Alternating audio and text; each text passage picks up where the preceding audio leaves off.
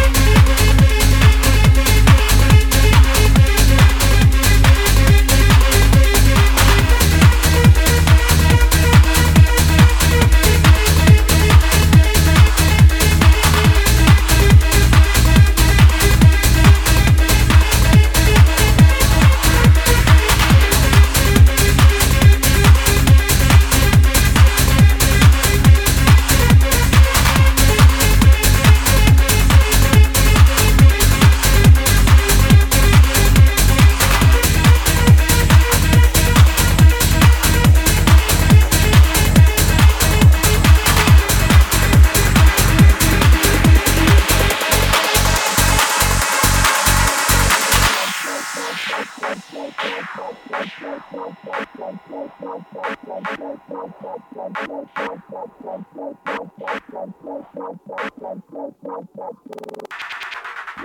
you